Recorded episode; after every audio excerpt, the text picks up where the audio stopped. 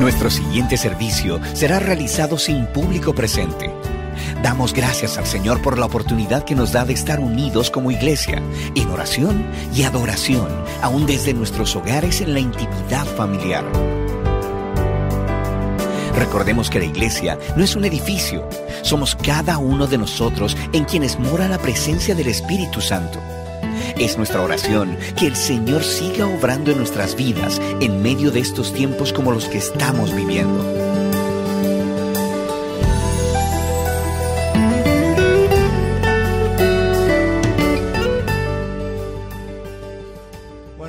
Estar con ustedes vía internet.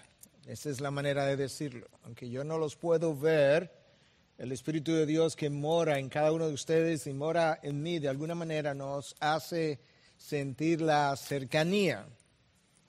En el día de hoy, para aquellos de ustedes que nos han estado siguiendo, en el día de hoy estaremos continuando y leyendo una gran parte del final de la narración del libro del profeta Malaquías.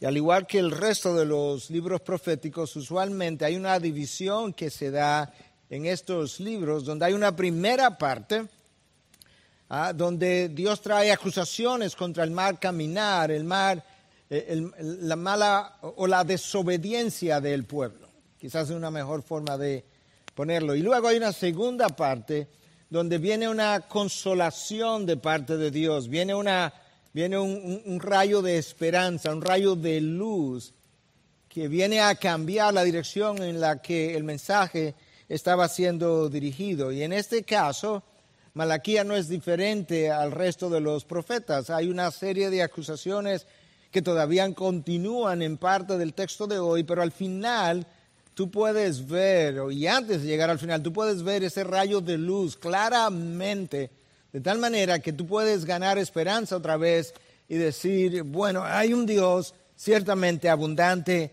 en misericordia. Para aquellos de nosotros que somos quizá cortos de memoria o que no estamos tan familiarizados con el relato bíblico o quizás alguien que está sintonizado hoy pero no lo estuvo en mensajes anteriores. Brevemente, yo quiero decirte una última vez y lo repito por última vez que estaba ocurriendo con el pueblo. Malaquías 1.2, Dios dijo, yo te he amado, el pueblo respondió, no sabemos cómo tú has hecho eso porque no lo vemos. En 1.6 Dios dice al pueblo, vosotros no habéis honrado mi nombre y el pueblo respondió, ¿de qué manera nosotros hemos deshonrado tu nombre? No, sé por qué dice tal cosa. En 1.10 Dios afirma, dice, ay, si hubiera alguien que me cerrara las puertas del templo y el pueblo parece responder en el próximo capítulo, uno se lleva la idea que el pueblo está tratando de decir, no sabemos por qué tú dices tal cosa, porque nosotros todavía venimos y te seguimos ofreciendo los mismos sacrificios que tú has demandado, que tú has requerido, y sin embargo hemos notado que ya tú no recibes nuestras ofrendas, no escuchas nuestras oraciones, y Dios le responde, ¿tú sabes por qué? Porque tú has obrado de manera infiel contra la mujer de tu juventud. El pueblo estaba preguntando cuál es el problema. Y Dios dice, como has preguntado, yo te voy a responder. En 2.17 Dios dice, al final, saben que ustedes me han cansado con vuestras palabras. El pueblo está tan perdido, está tan endurecido que el pueblo responde y dice, yo, no sé de qué tú estás hablando, de, de qué dureza de corazón tú estás hablando. Y el Señor le responde, sí, me han cansado cuando ustedes afirman que el que hace el mal es bueno a los ojos del Señor y que en ellos yo me complazco. Me han cansado con hablar de esta manera. En 3.7, sin embargo, las cosas comienzan como a cambiar en cierta dirección, donde Dios dice, a pesar de todo eso, a pesar de toda esa infidelidad, volved a mí y yo me volveré a ustedes. Hay una invitación, regresa, te has alejado y el pueblo todavía como que no se la está llevando, como decimos nosotros en el lenguaje coloquial, y responde con una pregunta como un tanto sarcástica y dice, pero ¿cómo vamos a regresar? Es como que el pueblo está diciendo, nosotros nunca nos hemos alejado, nosotros estamos en el mismo lugar de la misma forma que tú estás en el mismo lugar y no sabemos cómo es que vamos a regresar. ¿Tú puedes decirnos cómo hacerlo? Y Dios entonces trae una acusación más en 3.8, con la cual no hemos lidiado. Y Dios le dice, vosotros me estáis robando. ¿Tú quieres saber cómo regresar al templo? También tienes que saber esta otra. El pueblo responde, ¿en qué te hemos robado? ¿Robará el hombre a Dios? O sea, ¿cómo es posible? ¿Cómo se te ocurre un pensamiento de ese tipo? ¿Tú quieres saber lo que Dios les termina diciendo en 3.13? Palabras duras han hablado contra mí. ¿Te imaginas cuando el Dios infinito en misericordia y paciencia y bondad dice, a la verdad que esto es, estas palabras son difíciles de oír, de digerir. Palabras duras han hablado ustedes contra mí. Y el pueblo responde, ¿en qué hemos hablado contra ti? O sea, ¿qué es, qué es lo duro de nuestro vocabulario? Y entonces el pueblo agrega en 4.14, en 3.14, ¿Qué provecho hay en que guardemos tus ordenanzas y en que andemos de duelo delante del Señor de los ejércitos? ¡Wow! Uno lee esa narración y uno termina concluyendo como que esas son las características de la generación con la que Malaquías tuvo que lidiar, pero que esas no han sido las características de otras generaciones anteriores o posteriores y lo difícil de conocer es que estas han sido las características de un grupo de personas dentro del pueblo de Dios desde la época de Moisés hasta nuestros días, que ha sabido sentir en otras ocasiones hablar de esa manera. La realidad es que si Dios no hubiese intervenido en la historia, el 100% de nosotros o de los descendientes de Adán y Eva, y Eva junto con Adán y con Eva, no hubiésemos ido a la condenación. Pero gracias a la misericordia de Dios, que a pesar de todas estas infidelidades que hemos estado estudiando por semanas, su gracia ha prevalecido hasta el punto que Dios nos envía al mismo, la misma persona que ha de juzgarnos al final de los tiempos. Él se encarna, Él viene y ofrece un sacrificio propicio para todos nuestros pecados y ese, ese juez vino y personalmente se ofreció como sacrificio, no solamente para que yo pueda ser perdonado, sino que además de yo recibir perdón, que Él pudiera triunfar sobre la muerte y sobre el pecado de una manera que su triunfo pudiera ser contado en el tiempo como mi triunfo. El transgredido Dios triunfa de tal forma que el transgresor pueda tener el triunfo del Hijo de Dios contado a su favor, como si él también hubiese vencido la muerte y el pecado. Esa es la razón por la que yo he titulado mi mensaje hoy, Cristo, la ofrenda que puso fin a las malas nuevas, a las malas nuevas que pesaban contra mí. Lo que yo quiero hacer, al igual que en otras ocasiones, es tomar la exposición hoy justamente donde nosotros nos habíamos quedado en el mensaje anterior. Habíamos cubierto hasta el versículo 7, la primera parte. Yo voy a leer los versículos 6 y 7 porque ellos son los conectores entre el mensaje anterior y este mensaje que nosotros estamos tratando de traer a aquellos que escuchan en el día de hoy, que posteriormente estarán también escuchando vía las redes sociales. Escucha el versículo 6 y el 7. Porque yo el Señor no cambio. Por eso vosotros, oh hijos de Jacob, no habéis sido consumidos. Desde los días de vuestros padres os habéis apartado de mis estatutos y no los habéis guardado. Volver a mí y yo volveré a vosotros, dice el Señor de los ejércitos. Pero decís, ¿cómo hemos de volver? En el versículo 6, Dios le recuerda a ellos que ellos habían transgredido su pacto y lo habían hecho de una forma tan insolente que él debió haberlos consumido en su ira y sin embargo no lo hizo por una sola razón, porque yo, Jehová, el Señor, no cambio. El pueblo había violado los mandamientos de Dios, sus estatutos, sus ordenanzas. Son palabras sinónimas, pero nos dan una idea de a qué es que se refiere el texto cuando habla de esta manera. Y sin embargo, a pesar de la violación del pueblo, Dios había permanecido en el mismo lugar. Lo que el pueblo no se había percatado es que en la medida en que ellos desobedecieron, su transgresión no fue simplemente que brincaron una línea trazada en la arena, por así decirlo, sino que al transgredir al mismo tiempo se estaban alejando de la misma presencia de ese Dios. Y esa es la razón por la que Dios le dice, volved a mí. Han estado por mucho tiempo muy alejados y sin embargo yo los quiero cerca. A la hora de Dios actuar en contra de su pueblo, su misericordia a favor del pueblo triunfó sobre su justicia.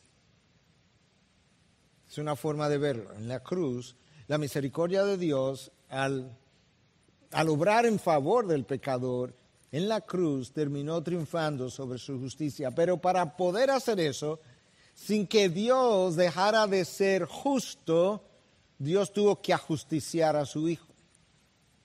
¿Tú entiendes cómo que esto que opera en la cruz? La misericordia de Dios triunfa a favor del pecador sobre su justicia, pero Dios no podía dejar de ser justo. Por tanto, para que eso pudiera darse, Él tuvo que ajusticiar a su Hijo para que yo pudiera ser perdonado. El Señor dice, yo el Señor no cambio, yo Jehová en el original no cambio. Él había hecho una promesa a los patriarcas, Abraham, Isaac y Jacob, de una tierra prometida.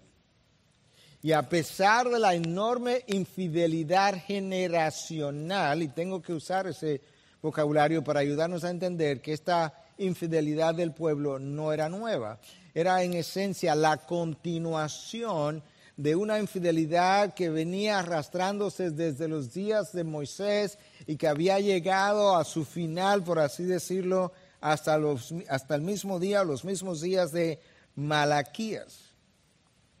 Y desde esa época, cuando Dios estableció ese pacto, inició con Abraham, pero ya como nación, a través de Moisés, a quien él le dio su ley, desde esa época Dios había permanecido en el mismo lugar, siendo fiel a su promesa.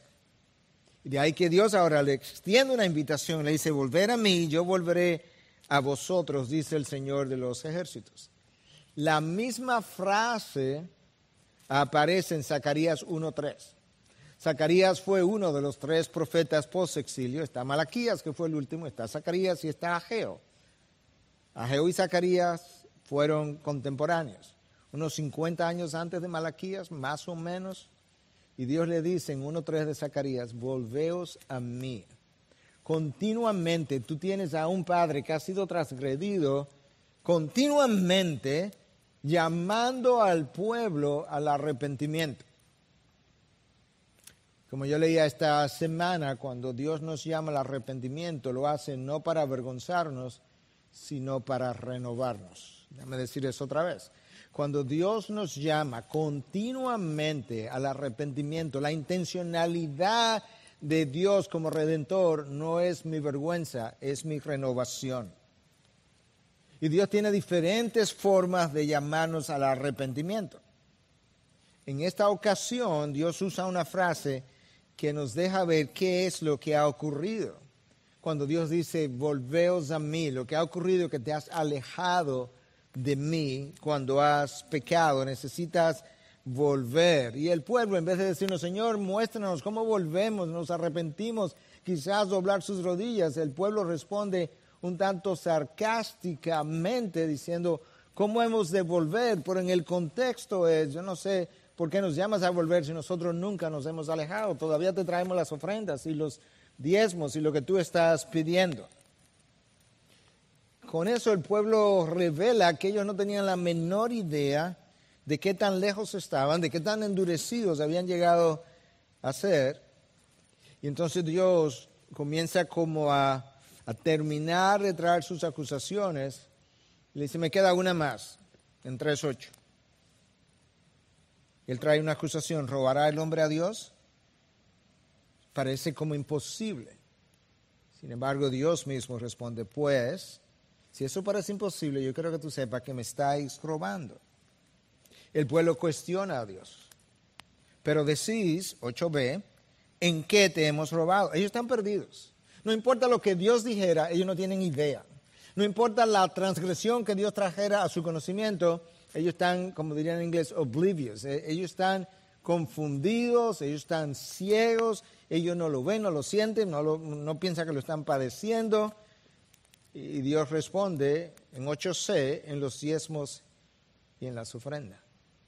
Entonces, este es, este es el patrón. Ahora, hay una acusación, hay un cuestionamiento a Dios, Dios responde a su cuestionamiento y ahora Dios anuncia la consecuencia que ha llegado hasta ellos como resultado de la transgresión. Versículo 9.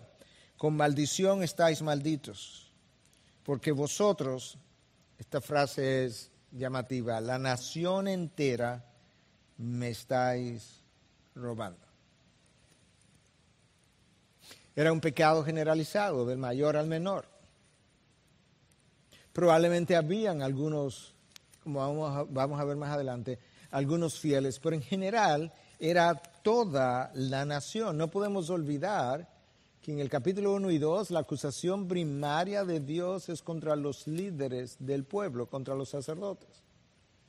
Los sacerdotes han faltado a su responsabilidad y al faltar a su responsabilidad de enseñar y modelar correctamente, ellos estaban enseñando al pueblo cosas que eran contrarias a la ley de Dios y lo habían hecho de una forma tan continua que el pueblo ni siquiera tenía conciencia de sus transgresiones.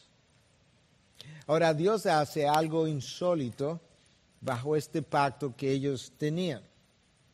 Y es que anunciada la maldición, Dios desafía al pueblo y le dice, vamos a hacer algo. Yo voy a condescender.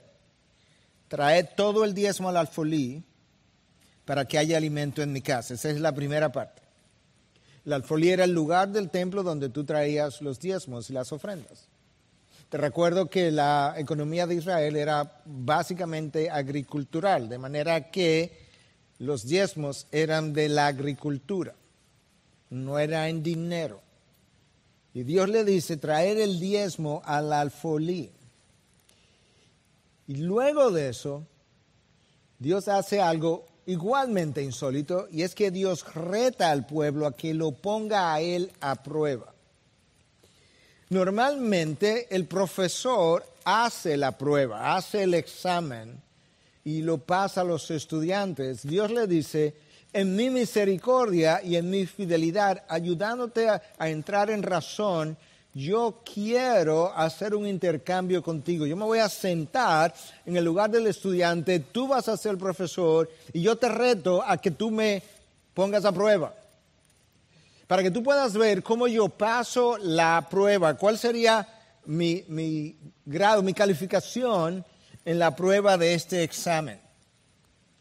La nueva traducción viviente en esta porción usa dos frases y dice que Dios le dice al pueblo, inténtenlo, pónganme a prueba. En el pacto que Dios había establecido con Israel, básicamente estas eran las condiciones. Si tú me obedeces, habrá abundancia en la tierra pensando en la tierra prometida, para un reino temporal. Si tú desobedeces, habrás escasez en la tierra.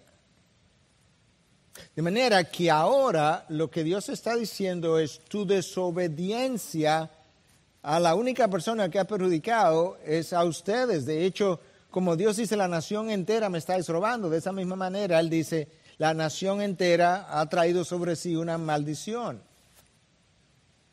Algo que estaba claramente establecido en el pacto y que ellos debieron haber conocido. Entonces, este es, el, este es el reto que Dios pone delante de ellos. Lo que Dios está haciendo es invitando al pueblo, increíble que Dios condescienda a este nivel, invitando al pueblo a que pruebe su fidelidad. Este es el pacto.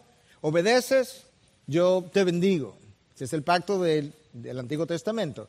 Desobedeces, tienes maldición. Ahora yo te digo, pon mi fidelidad a ese pacto a prueba. Y esta es la manera como lo puedes hacer. Tú me traes lo que me debes. Escucha lo que Dios dice, esto es lo que yo voy a hacer. Observa si yo lo voy a hacer o no. Versículo 11 y 12.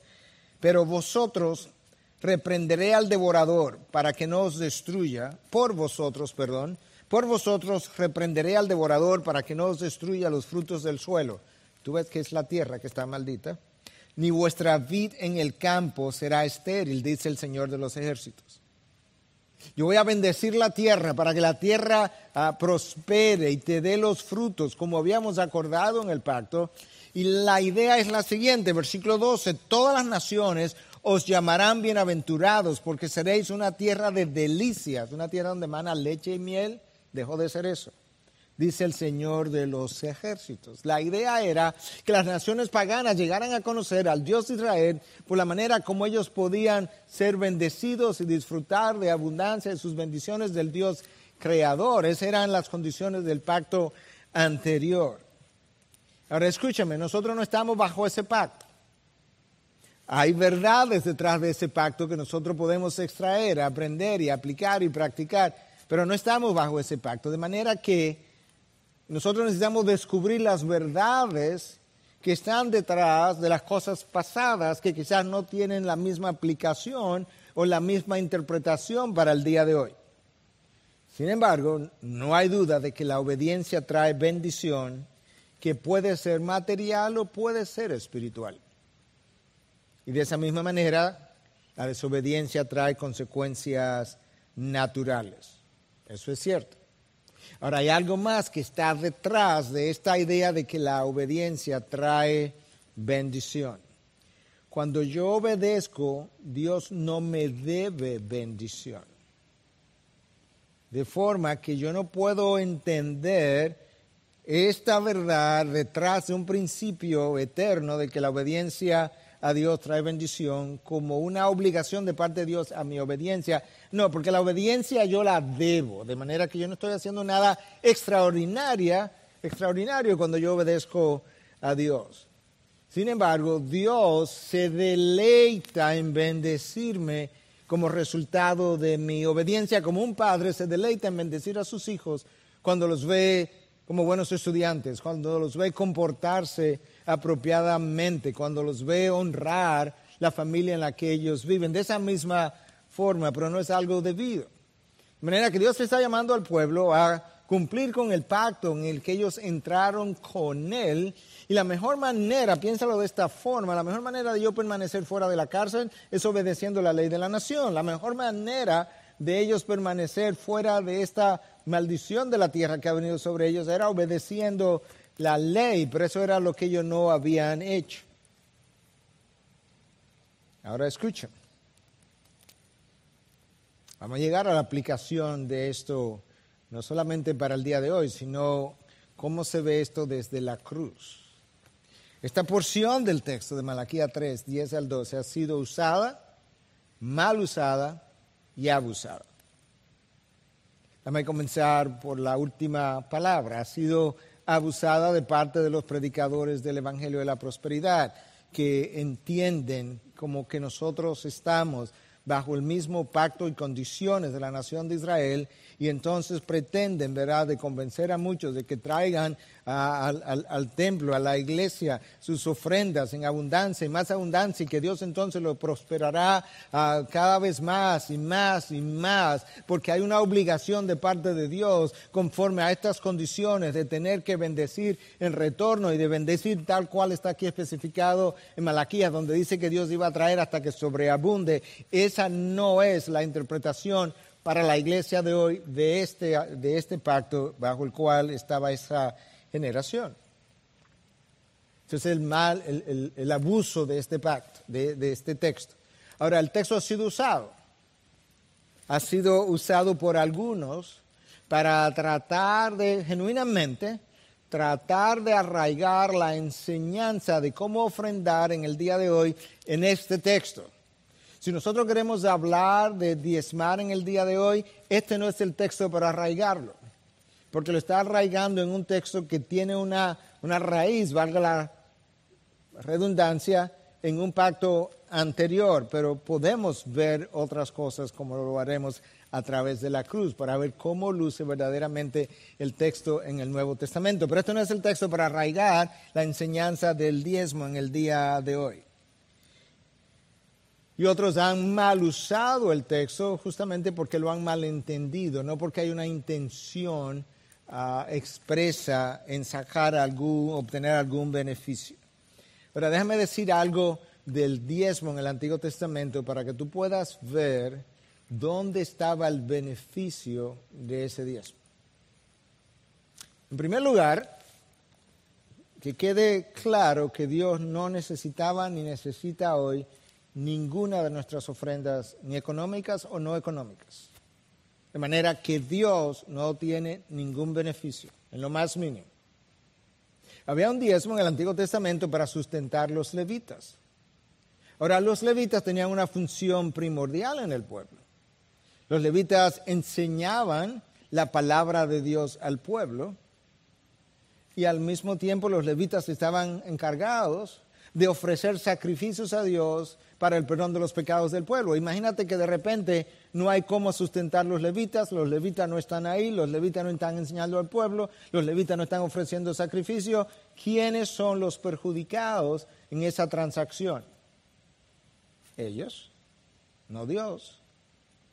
En segundo lugar, había un diezmo que era dedicado para sostener el templo y todas las fiestas anuales que Dios había ordenado para el pueblo, durante las cuales el pueblo se reunía y comía y bebía. No estamos hablando de que se emborrachaba, pero comía y bebía. Esa es la razón por la que tú encuentras aquí en el texto claramente una alusión entre el diezmo y comida. Lo vamos a ver en un momento. Pero antes de llegar ahí, déjame decir algo más.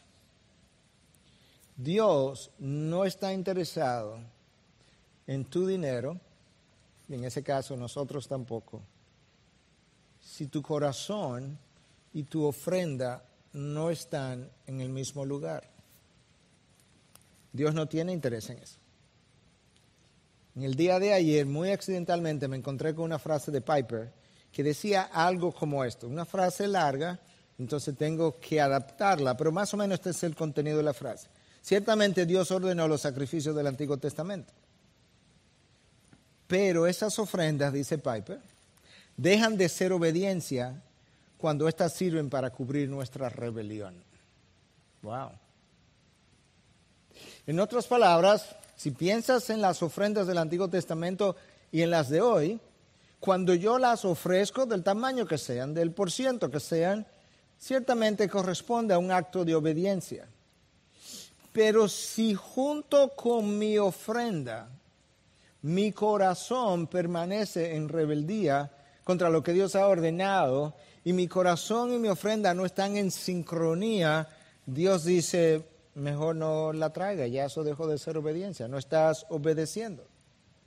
Porque, y eso es importante que lo recordemos, porque muchas veces nos sentimos tranquilos y justificados y calmados porque hemos cumplido con eso pero lo cierto es que ahí no es donde, eso no es como Dios piensa. Entonces estamos entendiendo algunas cosas acerca del principio de ofrendar, de diezmar, de quiénes eran los beneficiados. Escucha lo que Dios dice en 3.10. Te decía que había un diezmo que era dedicado para la manutención del, del templo y para que hubiera comida y bebida para la celebración y las acciones de gracia dadas a lo largo de todo el año a Dios. Por eso es que 3.10 dice de Malaquía, traed todo el diezmo al alfolí para que haya alimento en mi casa. Vamos a suponer que de repente el pueblo no estaba cumpliendo el pacto. ¿Quiénes iban a ser los perjudicados? Ellos, porque no habría alimento para las celebraciones ordenadas por Dios. Entonces iban a estar desobedeciendo el pacto una vez más, pero peor aún, no iban a poder celebrar y regocijarse y dar gracias a Dios como lo hicieron tantas veces por tantos años, porque había una carencia en el templo. Finalmente había un diezmo que era traído cada tres años para los necesitados. Asumamos por un momento que la nación, como Dios dice aquí, no está aportando el diezmo para los necesitados. ¿Quiénes serían los perjudicados? Al final del camino iban a salir perjudicados los levitas, sus familiares, ¿quiénes más? toda la nación. Porque no iban a tener a los levitas en servicios, no iban a tener a la tierra devolviéndole, no iban a tener la comida para sus celebraciones y tampoco iban a tener cómo sustentar al necesitado. Tú puedes ver que la idea de Dios de realmente organizar y disciplinar al pueblo para ofrendar era para beneficiar al pueblo. Ahora, Dios ordenó, necesita el diezmo no para cubrir una necesidad que él tuviera, en lo más mínimo, sino como una prueba del corazón de su pueblo. Lo que el diezmo probaba era cuánto estaba el pueblo dispuesto a confiar en Dios y su fidelidad para dar con libertad, creyendo que al final de la historia Dios terminaría supliendo todas sus necesidades. La infidelidad con el diezmo puso de manifiesto su incredulidad en la fidelidad de Dios. Lo que sí queda claro son dos cosas. Número uno, Dios no necesita tu diezmo o el mío. Y número dos, yo creo que también queda claro que tampoco quiere mi ofrenda si mi corazón permanece en rebeldía contra Él o no está donde mi ofrenda está. Y eso no es nuevo. Eso es tan viejo como Génesis 4. Caín y Abel vinieron a ofrendar. Ambos trajeron algo uno trajo del campo, de la agricultura, está bien, ese no fue el problema, como se ha sugerido tantas veces, ese no fue el problema. Dios mismo en la ley de Moisés estableció ofrendas agriculturales, la mayoría. Y, que, Abel trajo una ofrenda de los primogénitos, de sus, de sus ganados. Hay una ofrenda que es recibida, la de Abel, porque su corazón y su ofrenda estaban en el mismo lugar. Hay una ofrenda traída al Dios, al único Dios, que es rechazada, la de Caín, porque su corazón no estaba donde la ofrenda estuvo. Malaquías revela claramente que el problema del pueblo no fue su infidelidad financiera, sino su pobreza espiritual. Déjame decir eso otra vez. El libro de Malaquías claramente revela que Dios no tuvo un problema con su infidelidad financiera, aunque ahí se reveló. Su problema fue su pobreza espiritual. El pueblo se sentía inseguro de si doy, si voy a tener provisión suficiente, o quizás no solo inseguro, quizás el pueblo sentía que no era justo que si mi campo había producido mucho más que aquel otro, que yo tuviera que traer más frutos que el otro, porque al final el 10% de cada uno iba a ser mayor en mi caso que en el caso del otro. Lo, lo cierto es que ellos habían sido infieles.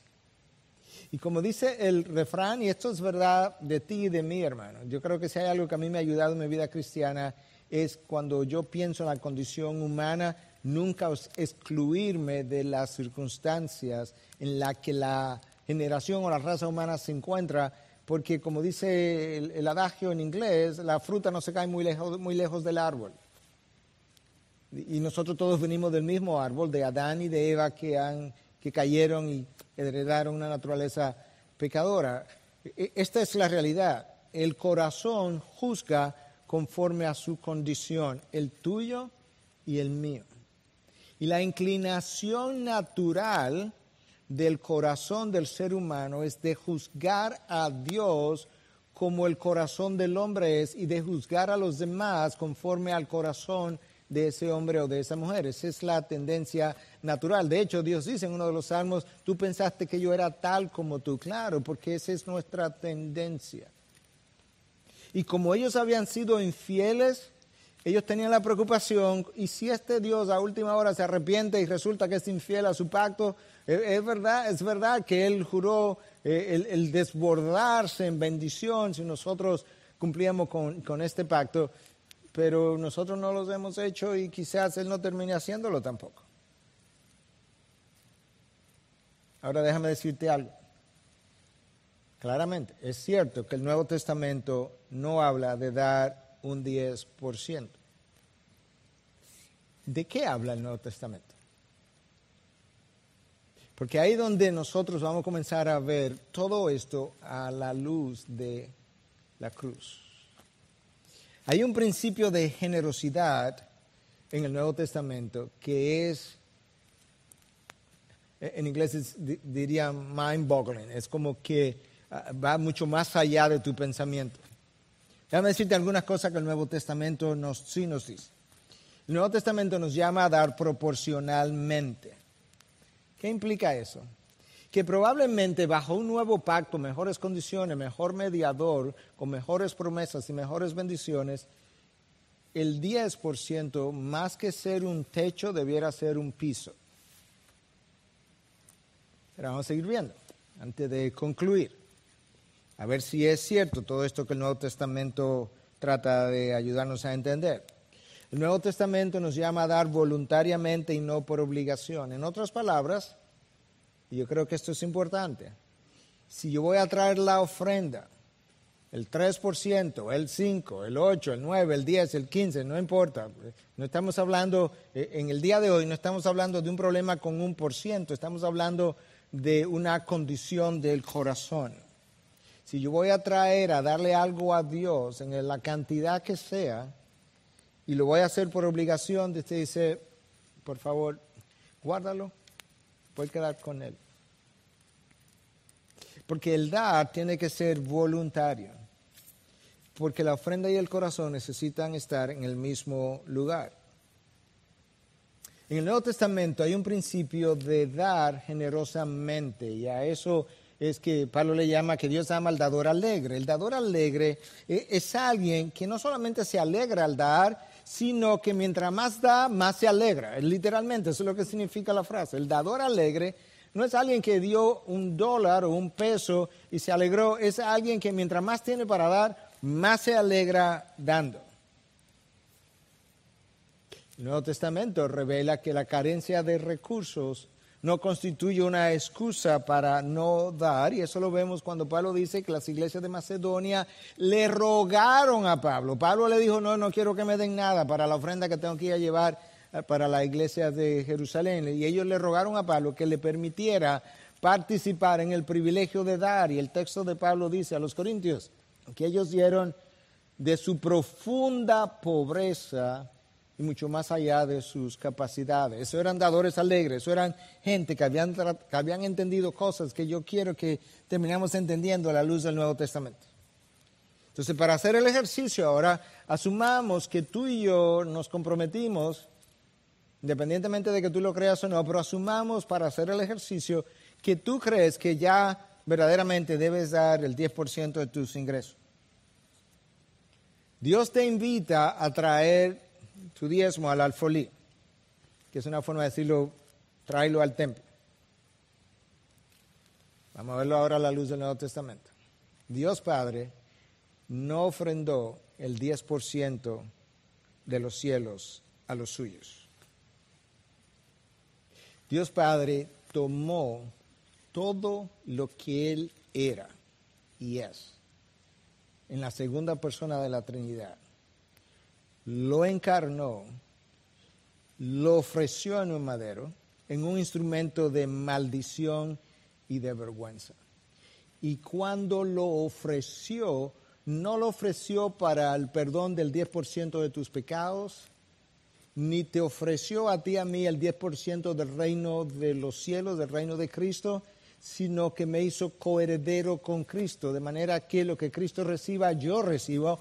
Dios ofrendó todo lo que Él es en la persona de su Hijo y todo lo que Él posee en la persona de su Hijo cuando me ofreció todo su reino y toda su herencia y me llamó coheredero con Dios. Mi, mi problema no es un problema financiero. Yo tenía una deuda moral que no podía pagar. Y el Hijo, dada mi bancarrota moral y espiritual, vino y se ofreció por completo. Él no cumplió la ley de Dios en un 10%.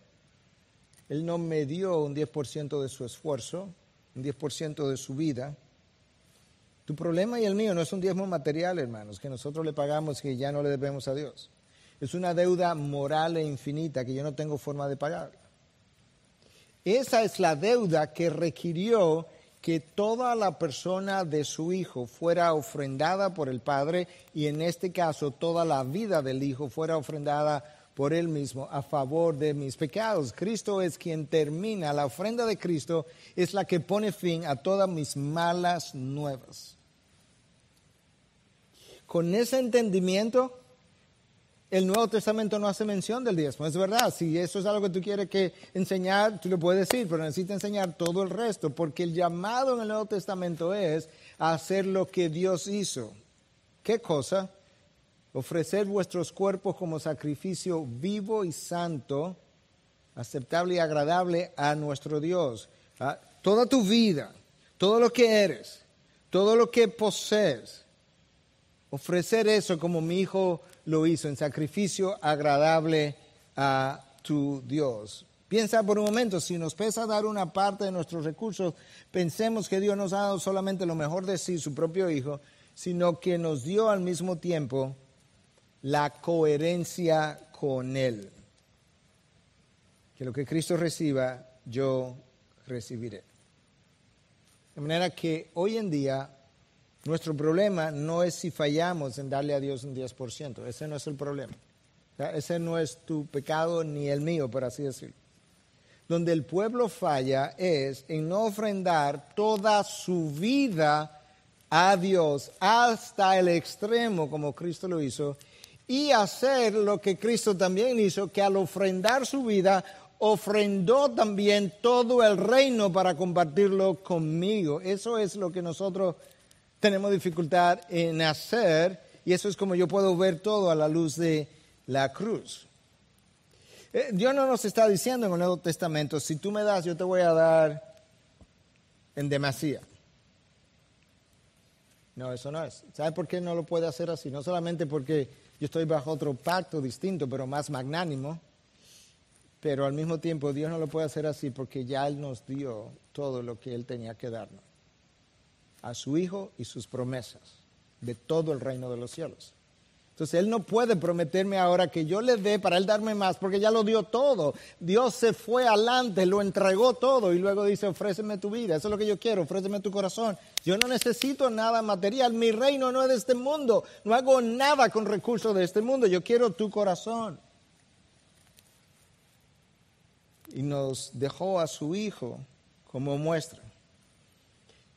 Si Dios viniera a traer alguna acusación contra nosotros hoy en día, no creo en lo más mínimo que le haría referencia a Malaquía 3 para hablarnos de infidelidad financiera. Yo creo que Dios pudiera decirnos fácilmente lo siguiente, tú no me estás dando proporcionalmente, lo cual sí es un principio en el Nuevo Testamento, porque yo te he dado a mi Hijo todo su reino y todas sus bendiciones, y hoy tú tienes dificultad en devolverme una pequeña parte de lo que ni siquiera es tuyo porque todo es mío. Porque ¿qué tienes que no lo hayas recibido? Yo creo que ese sería el cuestionamiento de nuestro Dios.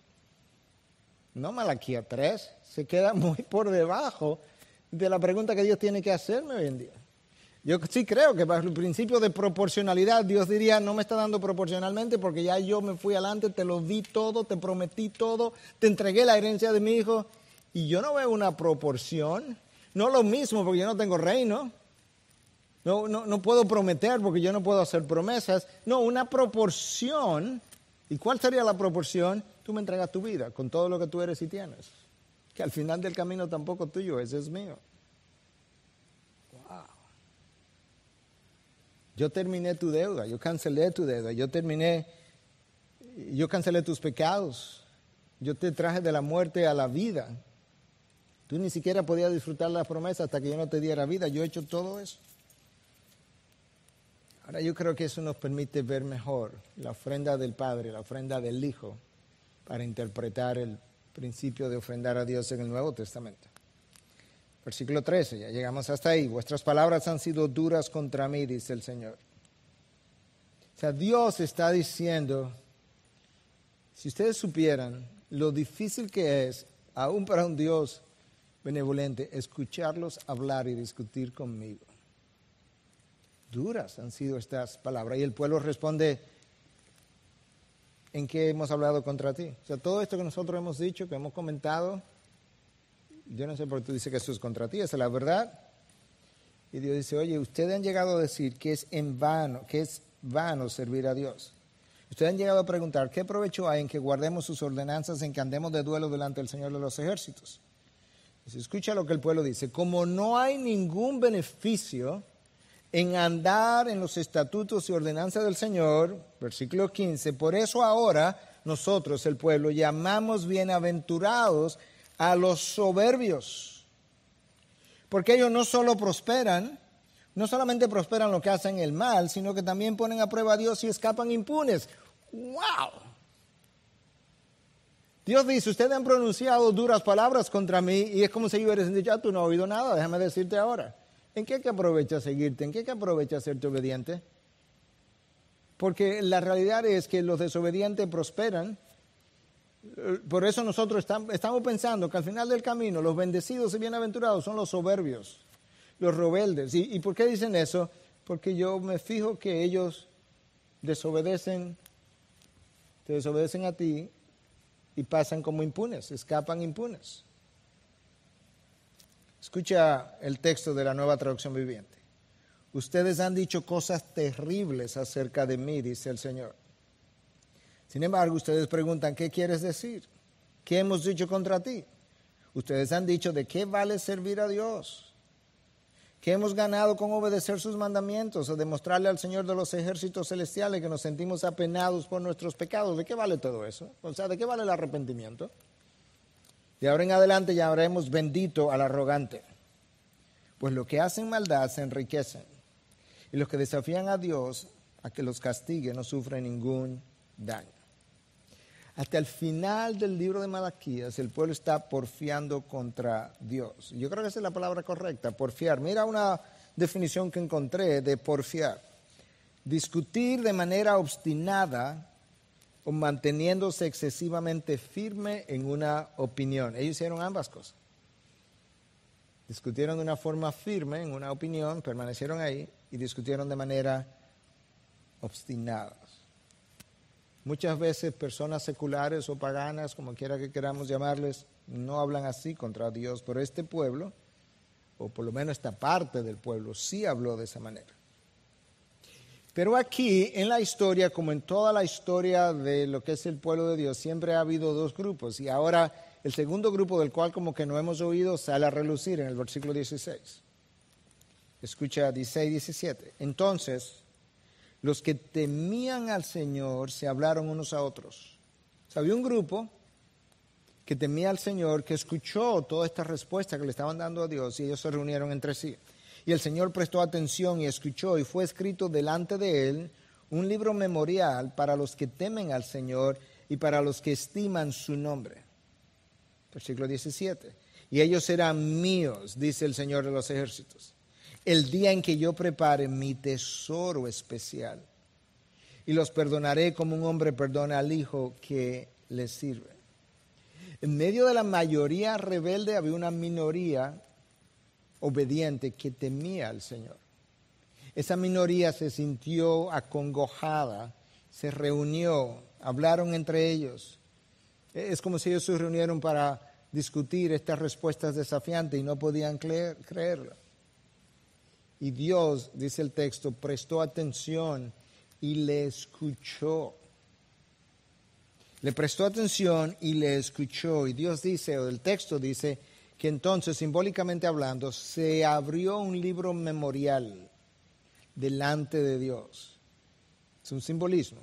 Y ahí se escribieron los nombres de aquellos que temían y honraban al Señor. Ese es un libro similar, ese libro memorial es un libro similar al, libro de la vida del que hablan múltiples pasajes en las Escrituras. El libro de la vida es mencionado en el Salmo 69, 28. Es mencionado en Filipenses 4, 3. Es mencionado en Apocalipsis 3, 5. En 13, 8, 17, 8, 20, 12, 20, 15, 21, 27, 22, 19. Y en 21, 27 se le llama el libro de la vida del Cordero. Exactamente. Ese es el nombre propicio porque fue la sangre del cordero que permitió que estos nombres, aún en el tiempo de Malaquías y en el tiempo de hoy, se escribieran en el libro memorial. La tinta, por así decirlo, vamos a seguir hablando simbólicamente, la tinta usada para escribir estos nombres fue la sangre del Cordero de Dios. Y la pluma fuente que se usó para escribir estos nombres fue la vida del Hijo de Dios. De manera que correctamente Juan escribe en Apocalipsis 21-27 que este es el libro de la vida del Cordero.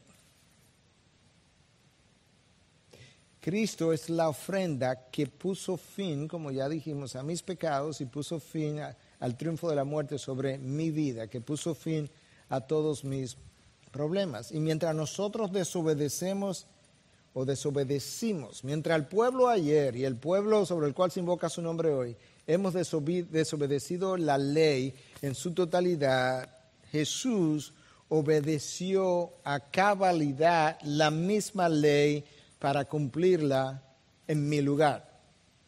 ¿Tú, estás escuchando? yo soy el beneficiado, Él es el ofrendado.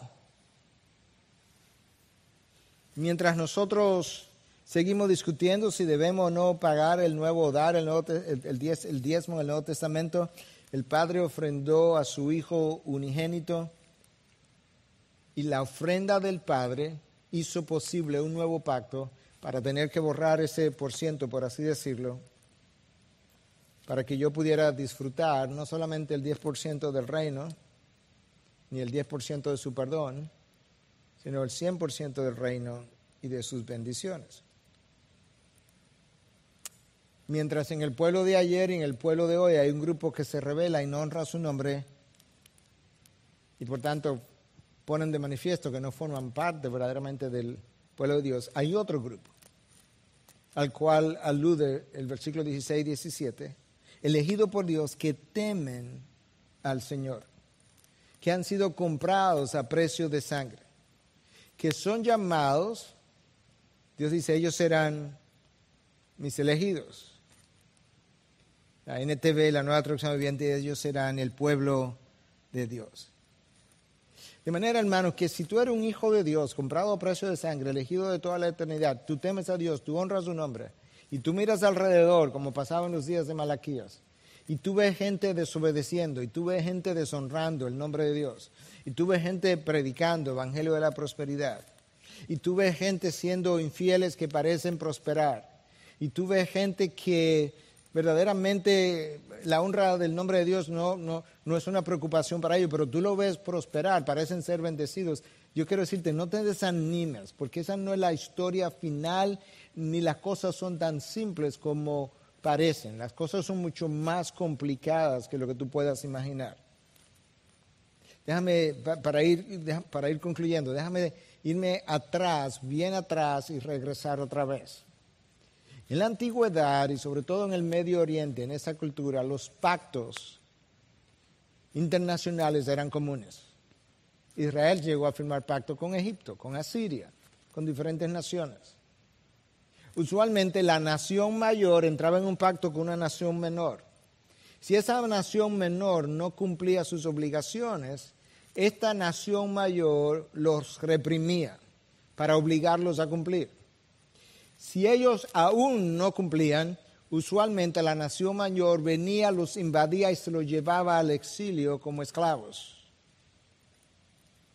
Israel está en un pacto con Dios.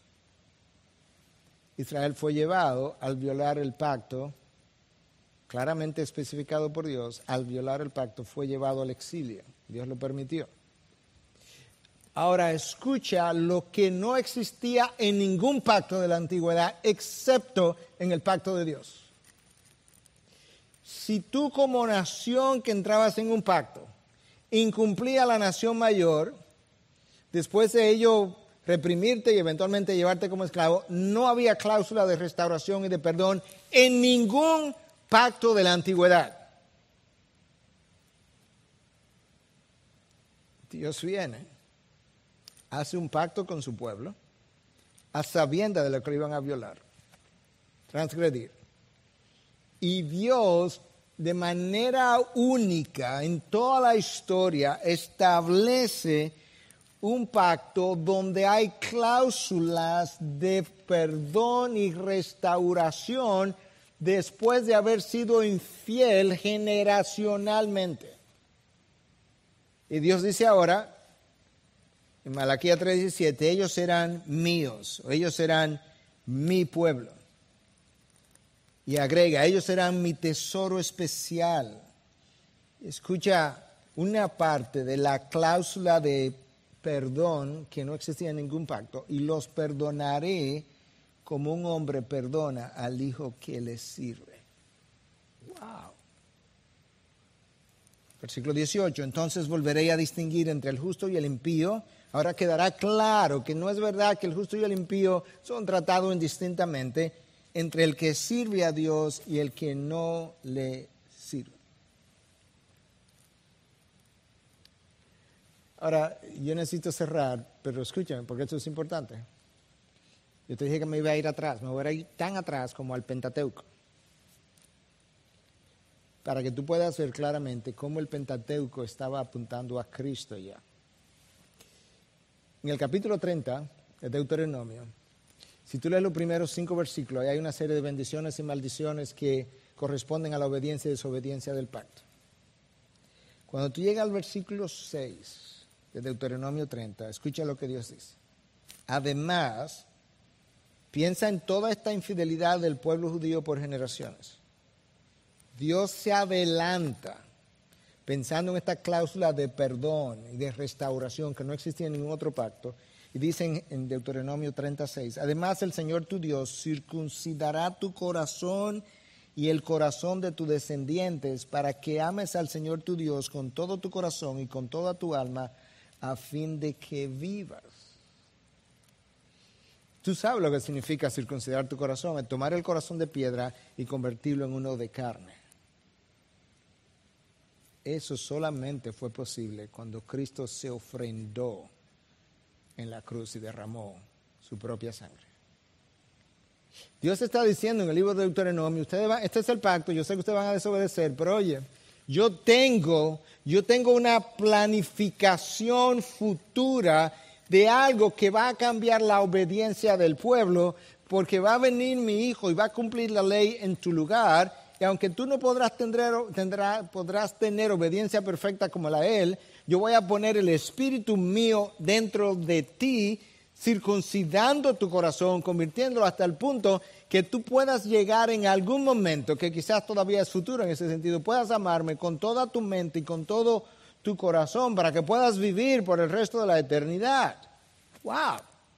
Eh, en el pacto antiguo ya estaba la cláusula de perdón y restauración que estaba viendo hacia el final, la ofrenda del Hijo que terminaría para con nosotros, pondría fin a todas nuestras angustias y sufrimientos, e insatisfacciones y tristezas y pérdidas y lágrimas y decepciones y derrotas y heridas y caídas. Cristo es el fin de todo eso.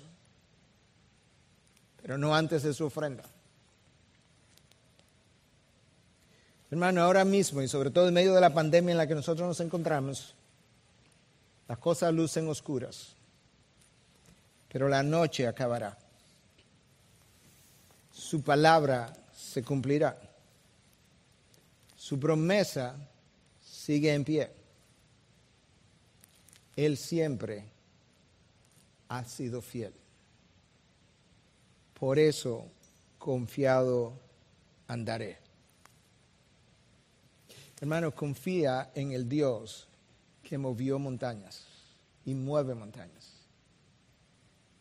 Confía en el Dios que abrió el mar en el desierto, que ofrendó a su Hijo obediente para perdonar al desobediente. Confía en ese Dios. Él siempre ha sido fiel. Él siempre te será fiel.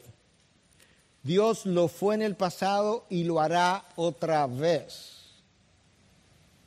Su promesa sigue en pie. La noche terminará. Gracias por participar en este servicio de adoración desde tu hogar, en medio de circunstancias que nos impiden congregarnos todos juntos en un mismo lugar. Oramos para que pronto podamos volver a hacerlo. Y mientras, recordemos que donde quiera que estemos, seguimos siendo la iglesia de Jesucristo. Mantengámonos vigilantes en oración, confiando y esperando en nuestro soberano Dios, quien controla todas las cosas y cuida de su pueblo. Recuerda que, aunque nuestras actividades y ministerios permanecen suspendidos, puedes acceder a nuestros sermones, estudios bíblicos, música, artículos de interés y demás recursos audiovisuales a través de nuestros portales web, laivi.org e integridadysabiduría.org.